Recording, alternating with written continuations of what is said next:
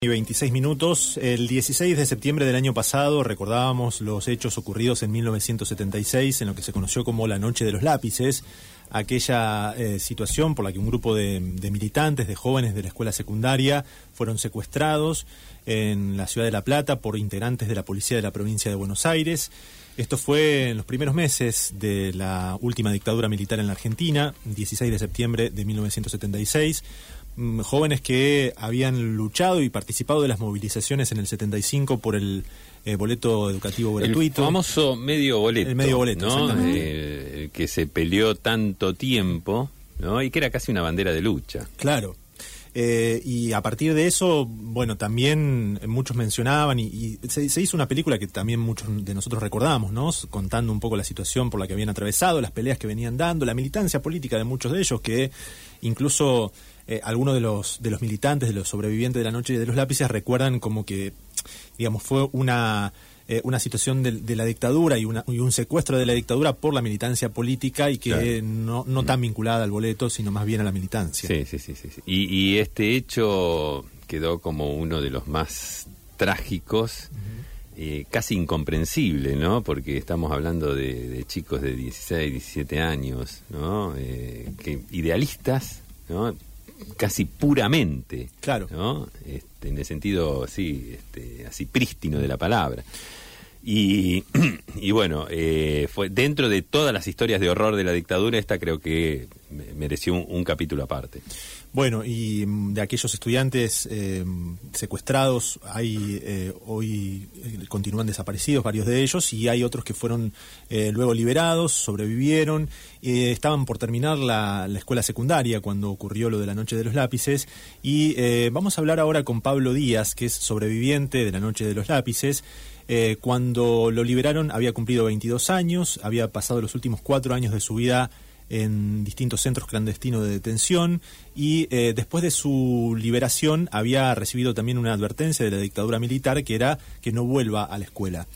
En noviembre del año pasado, fines del 2022, Pablo, mm, que tiene actualmente unos 64 años, eh, pudo rendir la última materia que debía de la escuela secundaria y nos va a contar ahora parte de, de esa historia. Hola Pablo, ¿cómo va? Buenos días, gracias por estos minutos con Radio Universidad de Rosario.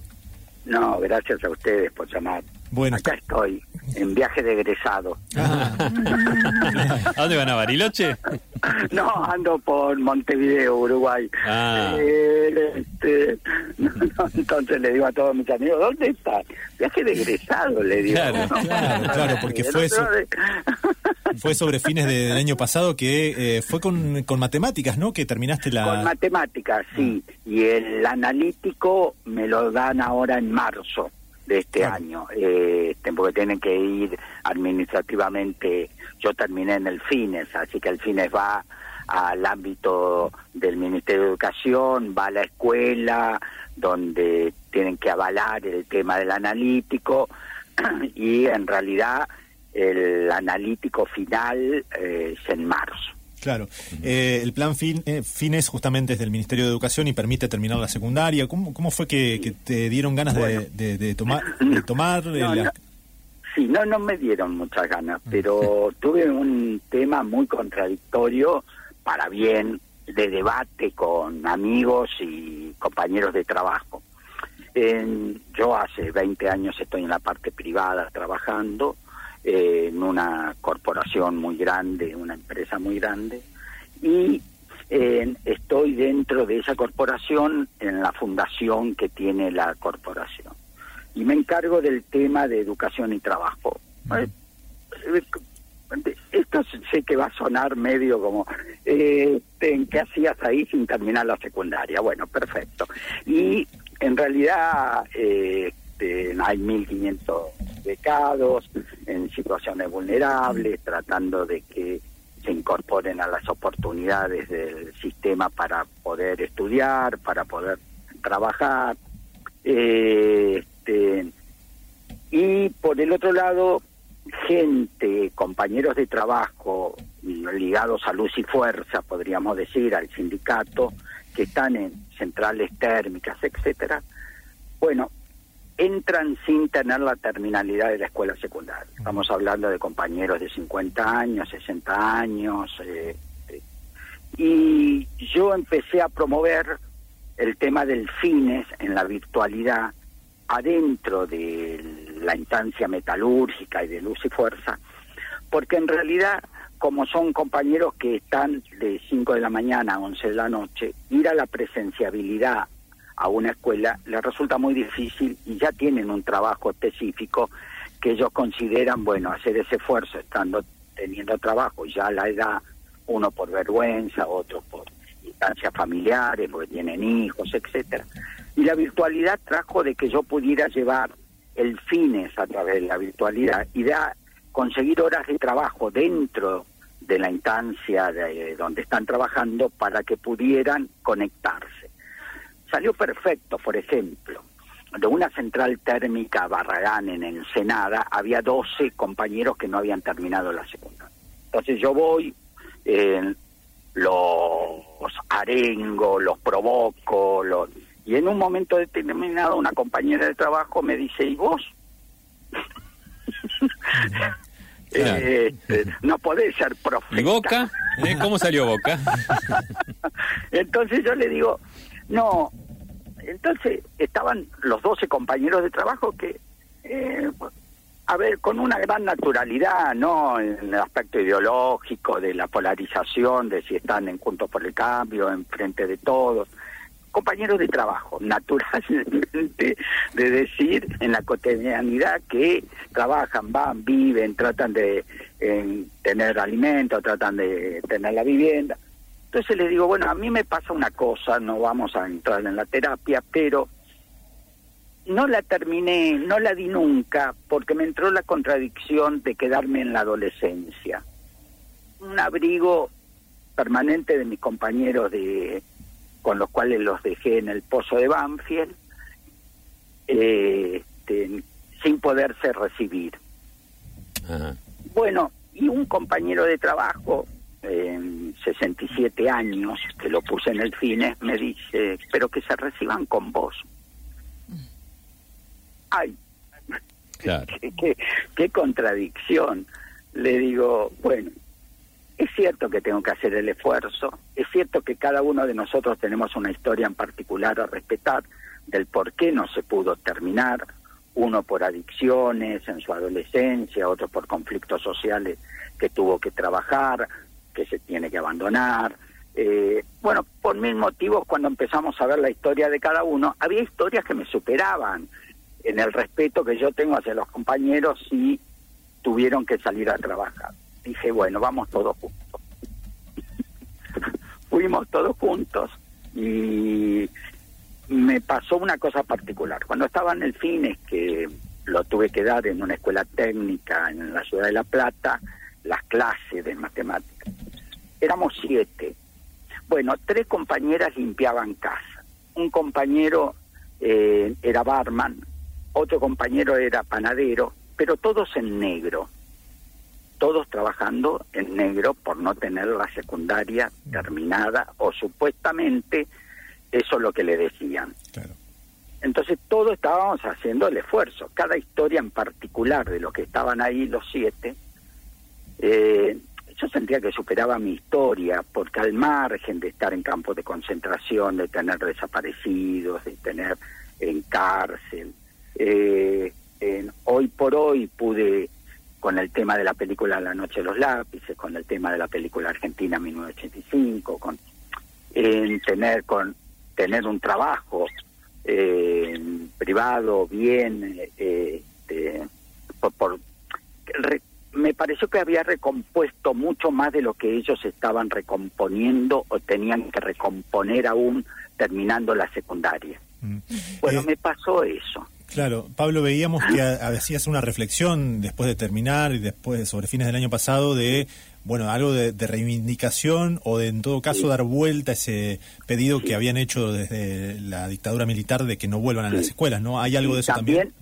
Sí, también me había pasado eso. Cuando les comenté en que yo, en el momento de que me daban la libertad, como había sido testigo del pozo de Banfield, de podríamos decir, de haber estado con los compañeros secundarios que están desaparecidos, con en situaciones de parto clandestino, de compañeras que estuvieron ahí en la eh, en el Pozo de Banfield familia. Bueno, toda una particularidad de que me fuera de la ciudad de La Plata y de que no vaya al bachillerato común o a una escuela. No cumplí ninguna de las dos cosas, como siempre. no cumplo nada.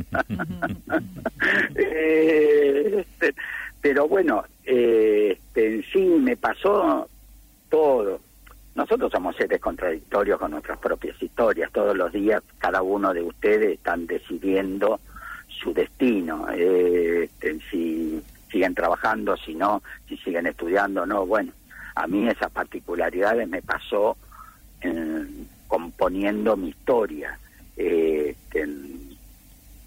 no es que fui a la CONADEP o al juicio a la segunda comandante, o hice la noche de los lápices, o colaboré con el tema de Argentina 1985 porque eh, no se me pega la historia o las necesidades que tengo en los secretos íntimos que tengo, como todos.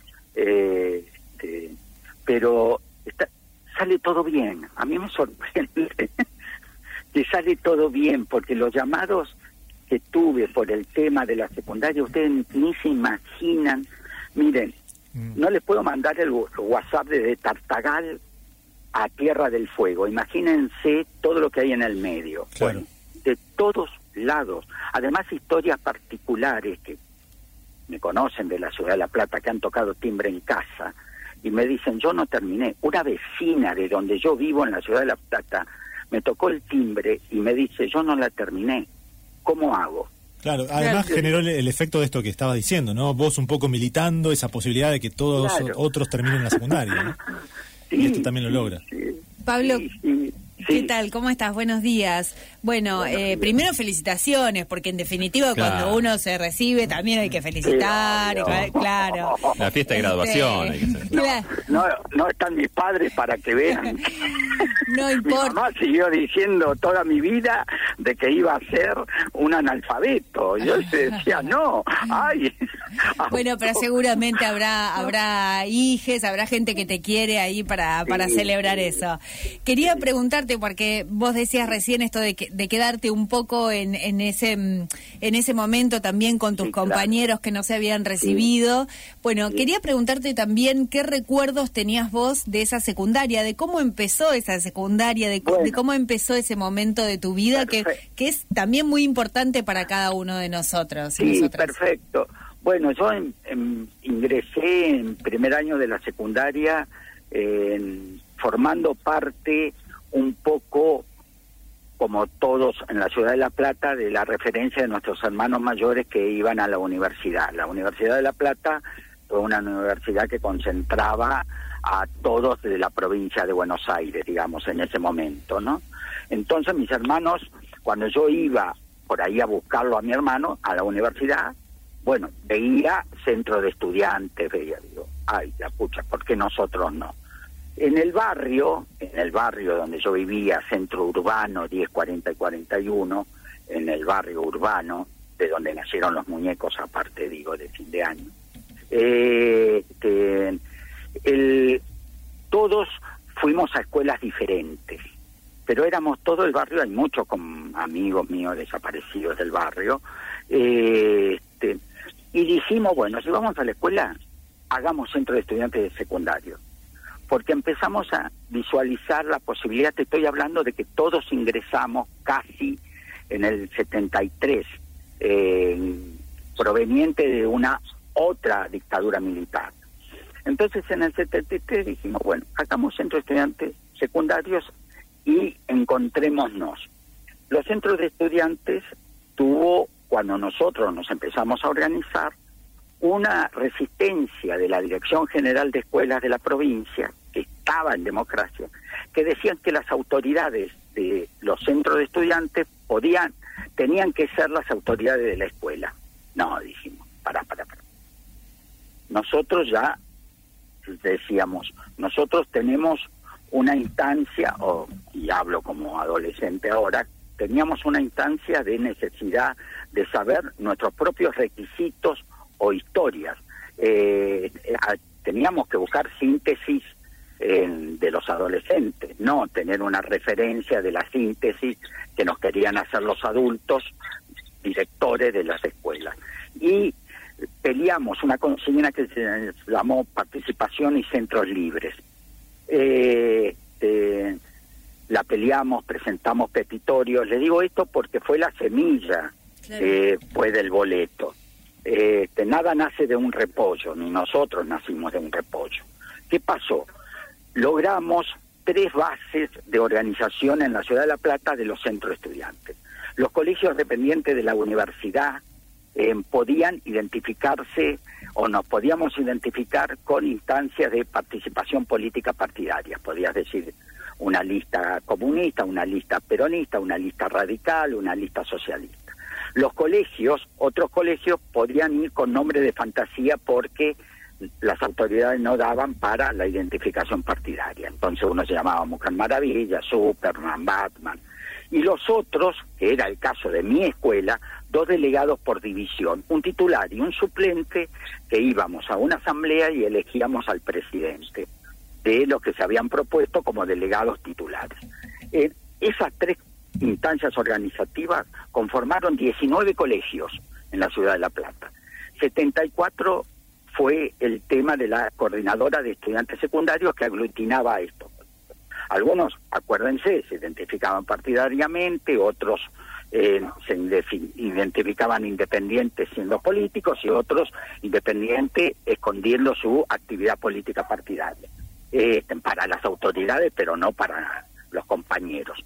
Bueno, esto trajo aparejado una instancia de, en la ciudad de La Plata, la periferia es migratoria o era muy migratoria con respecto al campesinado de países limítrofes, bolivianos, paraguayos, peruanos, eh, y teníamos compañeros que nos dijeron que sus padres no sabían leer y escribir. ¿Qué hicimos? de las distintas centros de estudiantes se conformaron comisiones de solidaridad o de apoyo escolar. Eso fuimos a la coordinadora y la coordinadora empezó a entablar en los barrios de donde estaban compañeros nuestros que estaban en la técnica, en la nocturna, etcétera, y fuimos a las casas. ¿Qué nos pasó? La mayoría de los chicos de la noche de los lápices desaparecidos son de centro urbano. Yo era de 1040, Claudia Falcone, a una cuadra de la escuela este, 8 y 60. ¿Qué descubrimos? Descubrimos la pobreza en los barrios periféricos. Pero por tener amor sobre nuestros compañeros y sobre la familia, nos trajo la sensibilidad social. La sensibilidad social y el amor te hacen militantes, necesariamente. Eh, pero nos dio vergüenza la pobreza, porque un militante tiene vergüenza la pobreza, que es donde viven sus compañeros eh, adolescentes o compañeros de trabajo, muchas razones. Eh, generalmente la compañera que limpia las casas de la clase media, todos viven ahí. Cuando íbamos, nos dio vergüenza, yo era de un centro urbano, le estoy diciendo de una familia de intelectual, académica y de plata. Eh, esto fue inevitable. ¿Por qué? Porque en el 75 el boleto estudiantil secundario nace de la necesidad de compañeros en una hiperinflación, de no abandonar la escuela y de los sectores más sociales que estaban en nuestras escuelas, de no abandonar, porque el costo del boleto eran cuatro, porque si ibas a la escuela a la tarde, a la mañana, ibas a hacer ejercicio a donde hoy está el estadio único. Si ibas a la escuela a la mañana, a la tarde ibas a hacer ejercicio. Eran cuatro boletos. El boleto surge en una asamblea como una instancia gremial, económica, política y social. Por supuesto que no fue el motivo de la represión, pero el pensamiento crítico que atraía la transformación de pelear en la adolescencia maduramente por una instancia de derecho, trajo la peligrosidad. Acuérdense que los documentos de nosotros que hacían la fuerza de seguridad decían por ejemplo, Claudia Falcone dice peligrosidad mínima, potencial subversiva por su pensamiento crítico. ¿Me escuchan los que les Sí, digo? tremendo. Sí, sí, sí, sí. No, no participamos porque la verdad que lo que está diciendo es tan meridiano, ¿no? Aparte de esa definición de decir el amor y la sensibilidad social te hace militante y es así, ¿no? No, Y- es así, es así. eh, entonces, por ejemplo, en la noche de los lápices, yo no la hice para todo, yo quise volverla a ver a la, a la compañera que me enamoré en ese campo de concentración. Eh, porque una persona de bien se puede enamorar en un campo de concentración de otra víctima, les aclaro. Eh, este, por instancias de abrigo, por instancias de necesidad, y más si se tiene más de 90 días de espalda a espalda hablando sin noche y sin días. Eh, este, pero, ¿qué quise mostrar? Sensibilidad social, amor y lucha. Eh, tal vez magnifiqué lo del boleto, y perdónenme, pero quise mostrar que el adolescente puede ser adulto. Miren, les doy una característica específica de lo que me enseñaron unos chicos hace tiempo, que la adultez de la adolescencia está en los besos públicos, en la plaza, en los colegios, en la calle, donde se tienen que esconder para besarse, tal vez. Y la inmadurez del adulto está en los besos privados.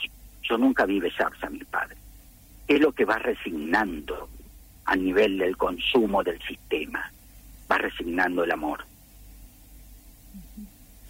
entre Eh, otras cosas. Ujú. Eh, eh, Pablo, quería preguntar también si, si eso justamente, eh, digamos, esa posibilidad de, del amor y de la posibilidad de, de estar con otros en un, eh, en un momento tan difícil, ¿no? Como el del secuestro, Sí. eh, permitieron de alguna forma sobrevivir también, de alguna Sí, forma. claro, con- sí, claro, era eso.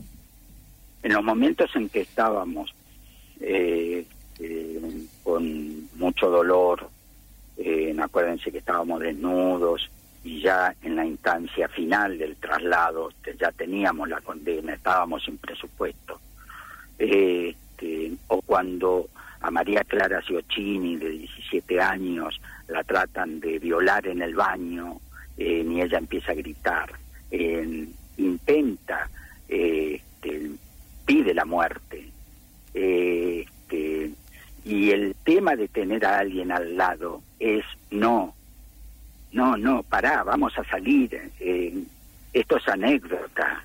Eh, este, bueno, son palabras que todos las debemos vivir con amigos y compañeros y compañeras. Eh, palabras que en determinado momento de crisis podemos tener a alguien al lado que nos quiere y nos ama. Eh, este, el- por eso es importante, digamos, amar y ser amado. Eh, Pablo, eh, preguntar también, además de, de esta situación de, de mucho dolor, digamos, cuando eh, es liberado, digamos, si fue un periodo también muy difícil, eh, un periodo de, de superación, de mucho dolor, digamos, de, de poder eh, recuperar aquellas cosas que, que eran cotidianas Sí. antes de ser detenido. Sí. Este, bueno, me tuve que recomponer, eh, este, fui a ver a los familiares, fui a ver a la madre Claudia, eh, y vino todo muy rápido hasta el 83, eh, por suerte, donde en la instancia de la posibilidad de la de, de la instancia de la CONADER, de dar el testimonio, eh, yo creo que también el tema de presentarme en la CONADER y en el juicio de la segunda comandante recompuso un cosas personales. Por ejemplo, les voy a contar rápido una fantasía y un miedo. Mi fantasía es que cuando la naturaleza me lleve, volverlos a encontrar y preguntarles si como sobreviviente, como haber sido yo el que sobrevivió, si hice todo lo que tenía que hacer para que ellos aparecieran. Eh, pasaría con un 4, nunca fui buen alumno, ¿eh? repetí tres veces, está claro. Eh, y después el miedo, el miedo es que cuando la naturaleza me lleve, en yo volverlos a ver, pero ir con mi vejez. Sé que Claudia me agarraría de la mano, me diría que soy un boludo, por eh, pensar eso. Pero eso eh, está bien, miedos, sueños, deseos, está bien en el ser humano que los tenga. Eh, mire, el ser humano yo aprendí en el mundo, en el mundo. Tuve tres años eh, becado por las Naciones Unidas para dar el testimonio en el mundo. Eh, vi todo. y el ser humano es muy débil. Somos débiles porque tenemos la capacidad del mal.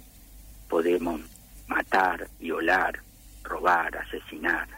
Entonces, la instancia permanente es entre el bien y el mal, pero científicamente, no tan solo religioso, por favor. Este, pero es una contradicción permanente, entonces, ¿qué es lo que tiene que prevalecer en el testimonio y haber visto el horror? Tengo heridas en el alma por las ausencias y tengo heridas en el cuerpo por el dolor de las torturas. ¿Cuál puede ser el testimonio?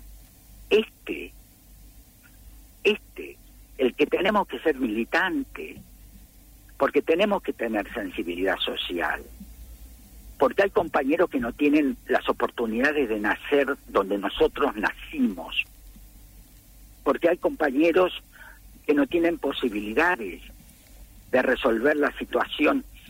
Te cuento rápido una anécdota cinco semanas fui a dar una charla a una cárcel, a Marcos Paz, pabellón 4, de chicos que están estudiando la primaria de 17 a 21 años. ¿Me escuchan? Y estaban las en el pabellón las maestras. Habían visto por el Ministerio de Justicia una serie de películas. Habían visto La Noche de los Lápices y me pidieron si yo vivía, claro que sí, eh, y si podía ir a dar una charla. La primer pregunta, la primer pregunta que le, un chico que levantó la mano fue si la extrañaba. ¿La extrañas? Me dice. ¿Saben de quién fue la primera pregunta? Del más peligroso del pabellón. Asesinatos y robos a mano armada. ¿Qué vio? ¿Qué vio? ¿Qué vio? el increíble, pero esas son las cosas que me pasan por la posibilidad de, hablar, de los Sí, sí. qué bárbaro. Claro. Eh, Pablo, unas últimas preguntas para, agradecerte muy especialmente que tengas estos minutos con nosotros en, tu viaje. Eh, preguntarte qué expectativas, si sos optimista respecto de la juventud actual, de, los chicos de, hoy en día, digamos, ¿cómo, cómo ves? ¿Sos optimista? ¿Ves la, la, posibilidad de, la militancia también en algunos casos? Sí, yo creo que hay que indudablemente darle la referencia de las posibilidades de la rebeldía. Digamos, en, como yo digo, en un joven tiene lo blanco y lo negro. Eh, este, tiene más necesidad de construir su destino. Bueno, ¿cuál es la referencia de que nos vea acompañándolo o entendiendo sus situaciones? Eh, creo que hay una necesidad imperiosa de que haya referencias con respecto en, de todos los sectores sociales en la instancia de las instituciones democráticas, eh, que, puedan ser escuchados, que puedan hablar, que puedan referenciarse, que puedan transformar. Eh, en las transformaciones no solamente pueden estar de las instancias de las referencias políticas de los adultos en la democracia. Este, un joven va a tratar de tener más sentido común que las que los oportunistas. Eh, este, entonces digo, bueno, qué bárbaro eso. Este, creo que tiene que haber una instancia. Yo hablo mucho con ellos, los veo en las necesidades de los diferentes sectores sociales, por supuesto. Eh, para un chico de un barrio hoy por hoy del conurbano, les resulta imposible imaginarse la universidad siete años les resulta imposible imaginarse la universidad seis años eh, si no tiene un acompañamiento real de comprensión que de respeto hacia su trabajo, hacia su esfuerzo. Hoy la educación es el acompañamiento, se los puedo asegurar. No es una materia de decir estudien y traigan para mañana eh, leída esta lección. No. Hoy estamos llenos de conflictos sociales reales en la sociedad porque la pobreza se ha incrementado. Somos 47 millones de argentinos. Hay 12 millones de trabajo en blanco.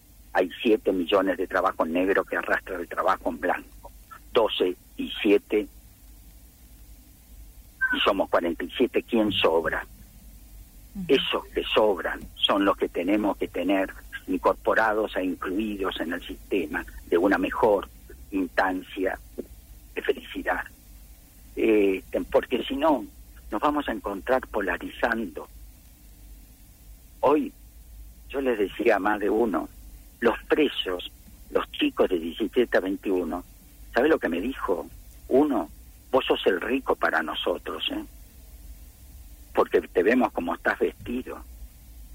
Eh, no, esos a los ricos, a los multimillonarios, no lo ven. No tienen oportunidad de llegar hacia ellos. Entonces somos nosotros. nosotros tenemos que comprender que los tenemos que incluir.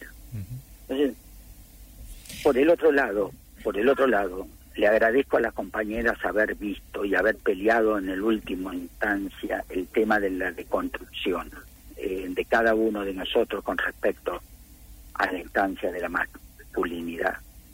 Eh, yo no entendí que las chicas y compañeras salieron a la calle en el tema del feminismo, en el tema de la igualdad, en el tema del respeto, en el tema de género, qué es lo que me había dicho Claudia cuando yo me despedí de ella, que me dijo que no podía ser mujer porque la habían violado por adelante y por atrás.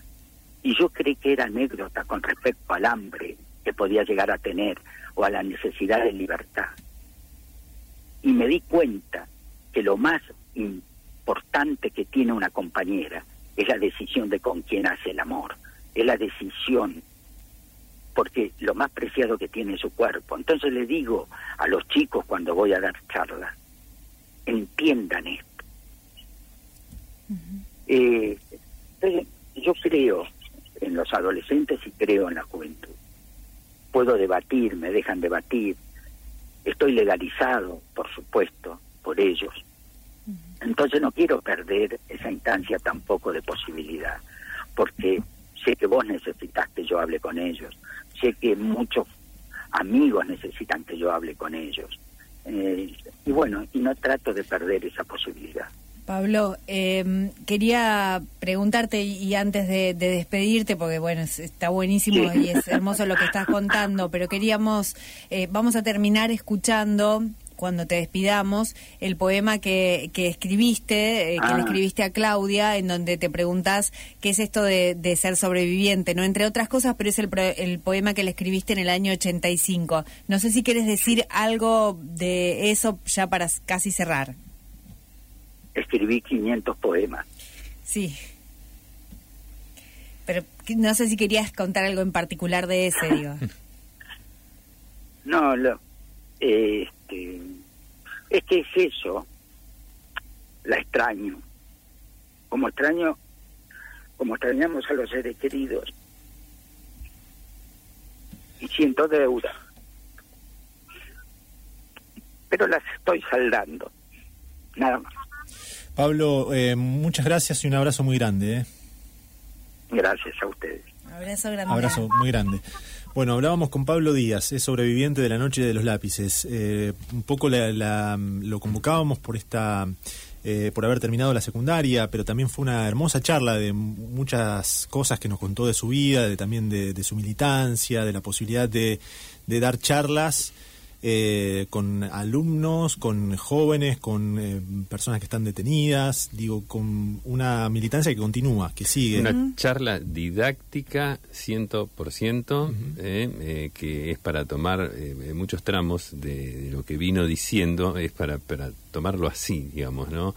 En esta instancia de muchas veces tanta duda, ¿no? Este, tanta pelea, tanto esto y aquello, digamos, las palabras eh, suenan realmente así como clarísimas, ¿no? Lo que acaba de, contar. Bueno, y sobre el final también hacías mención, Ana, a, una, a un poema que le escribía. A sí, exactamente. Es un poema del año 1985, de junio del 85. Uno de los tantos que le escribió a Claudia Falcone, que por supuesto que es quien con quien de quien se enamoró en esa instancia de, la cárcel, de la tortura, en ese, en ese momento.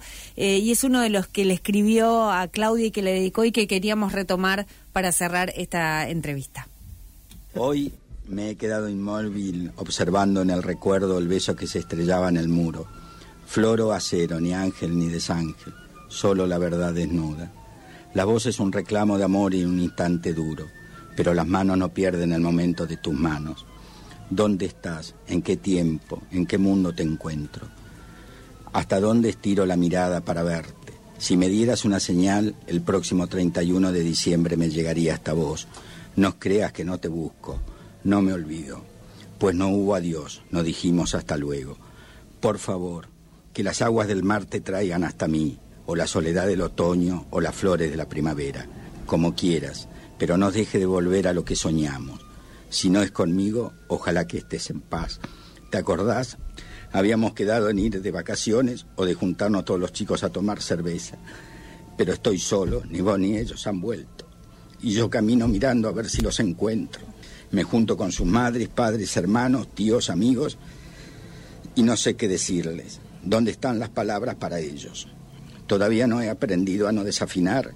Y las idas a las villas, ¿qué es esto de sobreviviente? Por favor, que algún día los encuentre.